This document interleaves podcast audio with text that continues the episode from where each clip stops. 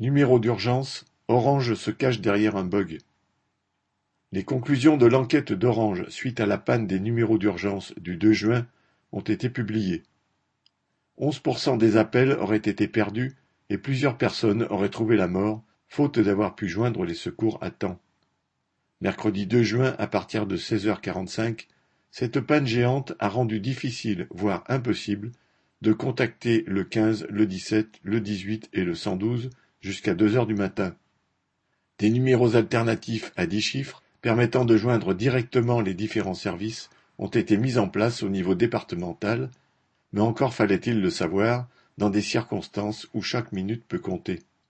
Contraint de présenter des excuses, le PDG d'Orange, en charge des numéros d'urgence, a tout de même tenu à souligner que 89% des appels ont bien abouti. Cela signifie que les autres, soit 11 800 appels, n'ont pas pu être acheminés du tout, avec parfois des situations plus dramatiques encore, le SAMU de Lyon ayant par exemple enregistré une baisse de 50 à 70% des appels reçus. L'enquête d'Orange attribue la panne à un bug dans le logiciel d'un sous-traitant lors d'une tentative d'augmentation de la capacité du réseau.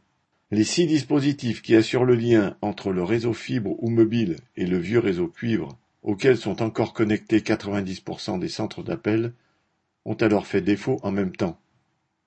Les conclusions d'Orange passent néanmoins sous silence les économies dénoncées depuis des années par des urgentistes et les syndicats.